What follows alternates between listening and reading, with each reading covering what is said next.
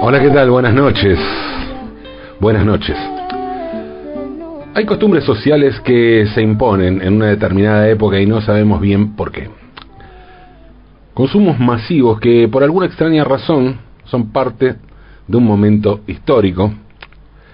Y hablo de cosas de la vida cotidiana, de esas que pasan inadvertidas, como este ruido de recién.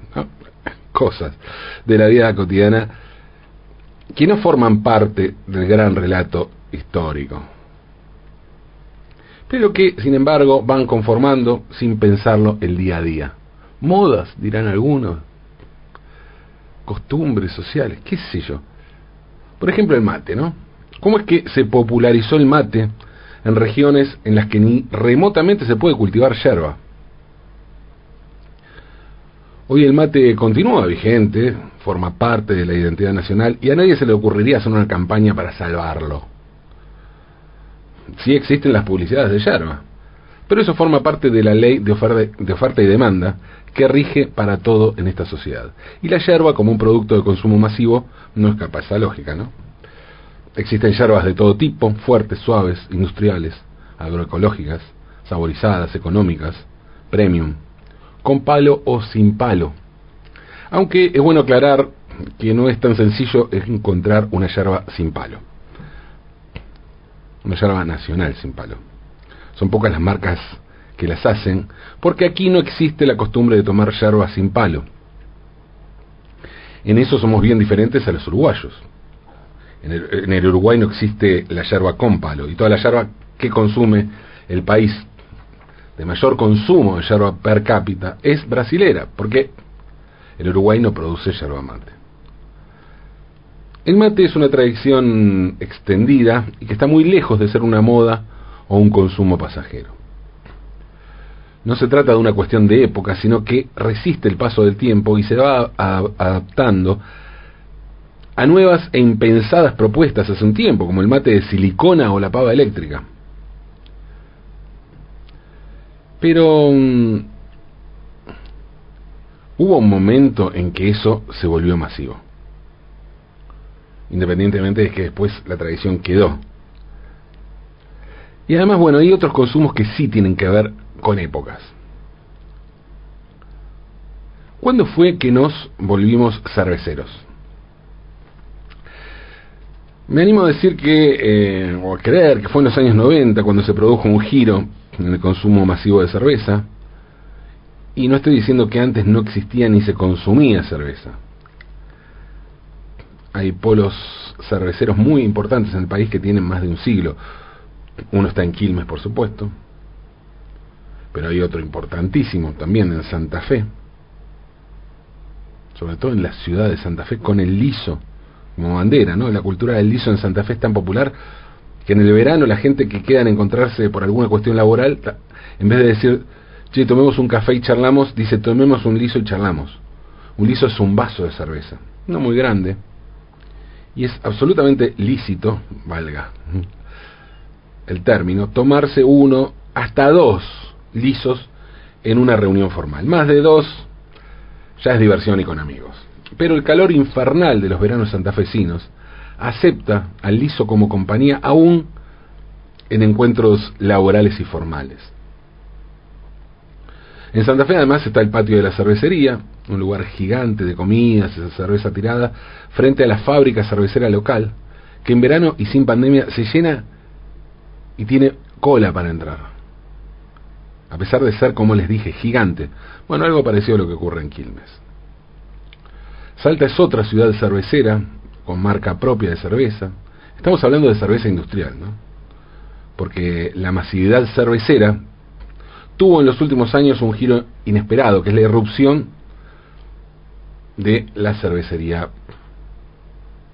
artesanal.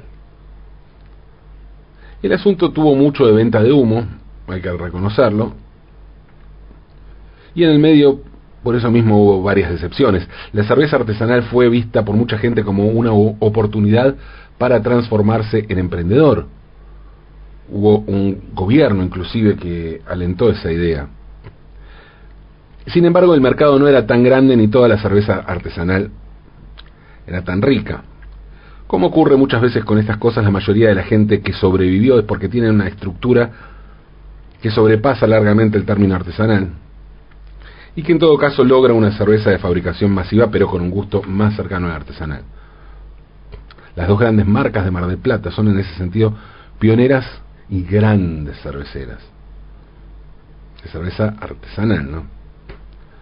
Una de ellas, bueno, tiene muchísimos locales aquí en Buenos Aires, donde se sirven comidas, las típicas comidas de las cervecerías, entre ellas las papas con cheddar, que parece ser un bastión, ¿no? un estandarte de estos tiempos.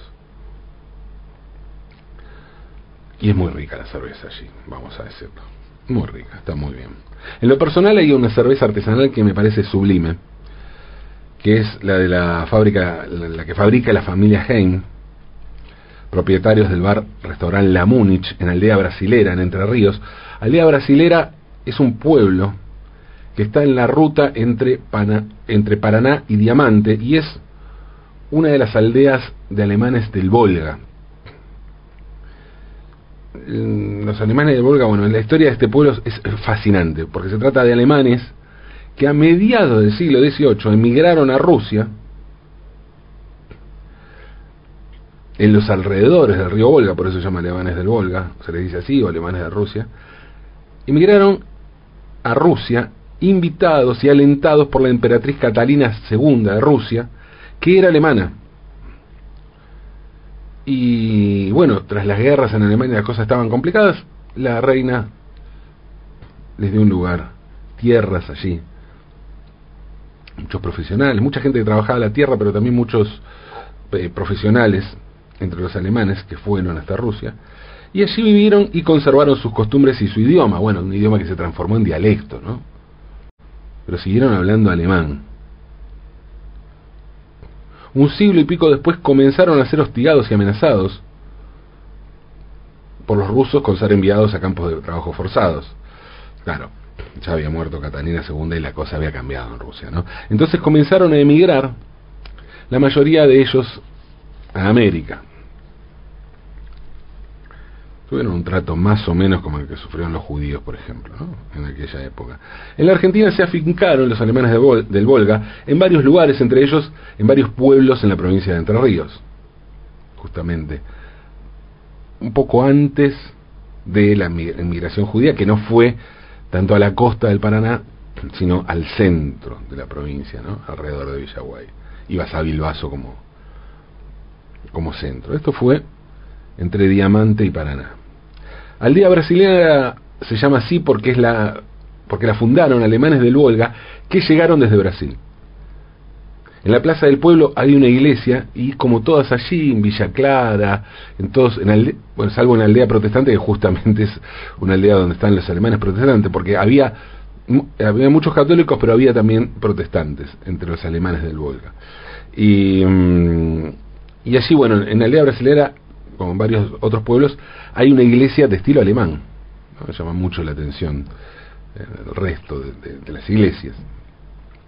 El pueblo además tiene el gran atractivo gastronómico de toda la región, el lugar gastronómico, si se quiere comer, hay, bueno, hay, hay puestos inclusive en, en la ruta donde se pueden comprar lo que se llama torta rusa, pero donde se, se degustan los platos alemanes el lugar, el polo gastronómico de esa región es sin duda la Múnich, restaurante y bar Múnich. Y allí se pueden degustar, degustar, exquisitos platos alemanes como la ensalada de papas, la salchicha con chucrut. Hay platos criollos también, pero, pero esas tablas con Leberbusch, Frank, son deliciosos. La, la Múnich acaba de cumplir 51 años, y hace unos 20, unos amigos de mm, los hijos del fundador del bar le dijeron, le dijeron a Coqui Hein, che, ¿cómo es que vos, siendo alemán, no haces cerveza? Y para Coqui el asunto fue un desafío personal, faltaba mucho para que comenzara el boom de la cerveza artesanal.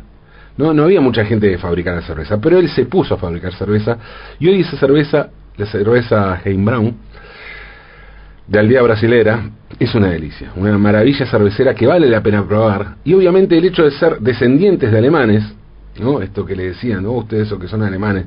Bueno, el hecho de que son descendientes de alemanes quienes hacen la cerveza, le da al asunto un plus de origen que, bueno, fue el detonante, lo que hizo que arrancaran a hacer cerveza. Un poco de marketing, por supuesto, que viene muy bien. Pero en realidad la travesía de los alemanes del Volga lo llevó hasta un no lugar, un siglo antes de que Deleuze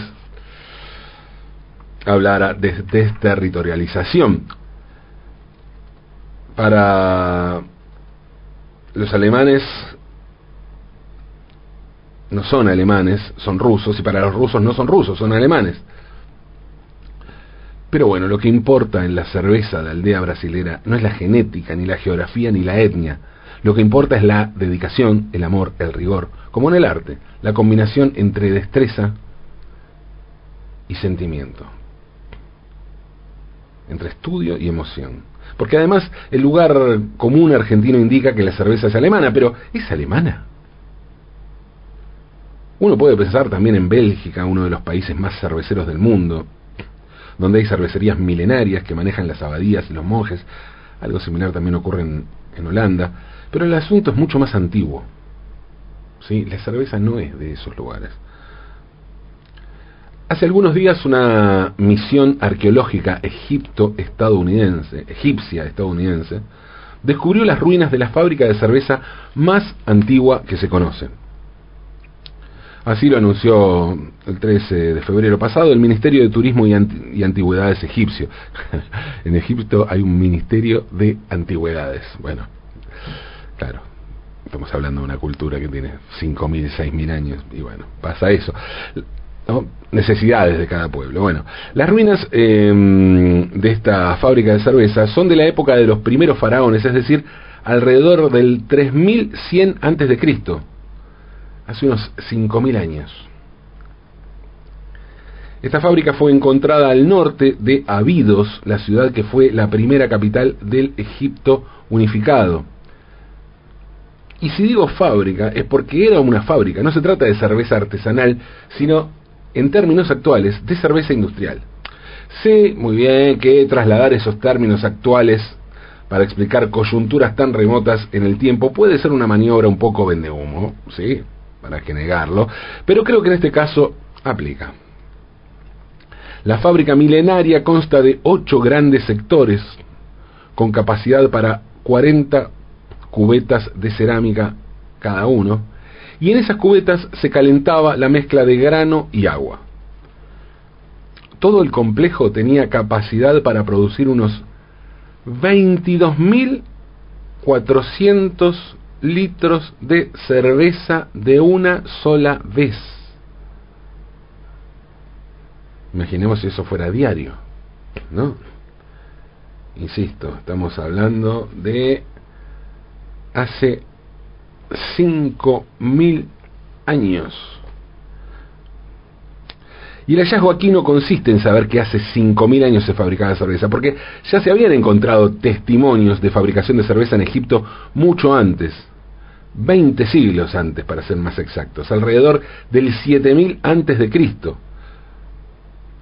Lo que impacta acá no es que se haya fabricado cerveza, sino que se fabricara tanta cerveza, es la cantidad, es la gran capacidad de producción de cerveza. Según un arqueólogo de la Universidad de Nueva York y uno de los líderes del equipo de investigación, esta fábrica fue construida específicamente para suministrar cerveza para los rituales reales que se celebraban en los centros funerarios de los primeros reyes de Egipto. Y llegó a esta conclusión, pues durante la excavación se encontraron evidencias del uso de la cerveza como ofrendas. Los investigadores creen que el complejo pudo haber sido construido durante el reinado de Narmer, Narmer, perdón, considerado el primer faraón del Egipto unificado. O tal vez la explicación sea al revés, que Narmer en realidad es considerado el primer faraón del Egipto unificado porque pudo producir semejante cantidad de cerveza. Digo yo, qué sé yo. La cerveza era un producto muy importante en el antiguo Egipto, eso sí, ¿eh? y no solo se utilizaba como bebida, sino también como alimento sí, como alimento, como una cerveza más espesa, tirando a sopa, como medicina, como ofrenda y como moneda de cambio. Los trabajadores recibían parte de su salario en cerveza y por eso los egipcios fueron el primer pueblo conocido en producirla a escala industrial. Los egipcios no fueron los creadores originales de la cerveza. ¿eh? Los últimos hallazgos arqueológicos tratan la primera producción de cerveza hace unos 13.000 años.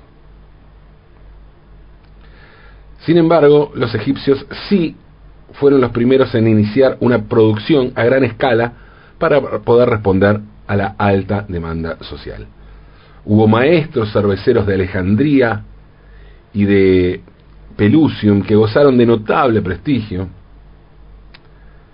y a los artesanos que desarrollaron este trabajo se los reconocía se les reconocía tanto valor que a veces incluso se les, se les reservaba el derecho a una tumba en la necrópolis de Tebas, además de quedar exentos de hacer lo que era el servicio militar de la época. Y hay una curiosidad que tiene que ver con la cerveza y tiene que ver con la cerveza en el antiguo Egipto. Pero además que tiene que ver con la cerveza en las luchas gremiales, sindicales en la historia. En el año 1166 a.C., durante el reinado del faraón Ramsés III, los obreros que levantaban el monumento que iba a servir de tumba del faraón decidieron dejar de trabajar y cruzarse de brazos ante el prolongado retraso en el pago que recibían por el trabajo. Y el pago era en especies que, entre otras cosas, incluían a la cerveza para saciar su hambre y su sed. Así comenzó la primera huelga de la que se tiene constancia en toda la historia, así, reclamando cerveza. La relevancia social de la cerveza en el antiguo Egipto la llevó incluso a protagonizar algunas de las enseñanzas de Ptahotep, que es una célebre colección de proverbios morales, una obra de un administrador durante la quinta dinastía, en las que ofrecen indicaciones sobre las que se ofrecen indicaciones sobre cómo, cuándo y con quién debe o debía disfrutarse la cerveza. Hoy que somos ya hace tiempo una patria cervecera, hoy que la cerveza por lo menos igualó, y no sé si no desplazó, al vino en el consumo masivo, hoy que tenemos variantes y varietales que hace un par de décadas, de décadas no existían, hoy que sabemos que cada pueblo tiene la cerveza que se merece, es un buen momento para preguntarnos cuándo fue que nos volvimos tan, pero tan cerveceros. O, bueno, tal vez alcance con alzar un vaso de cerveza bien helada, la que más te guste, la que prefieras, y brindar a nuestra salud o de la quien o de quien quieras con esta bebida milenaria. Alcemos la cerveza. Brindemos. Salud, salud. Aunque es de noche.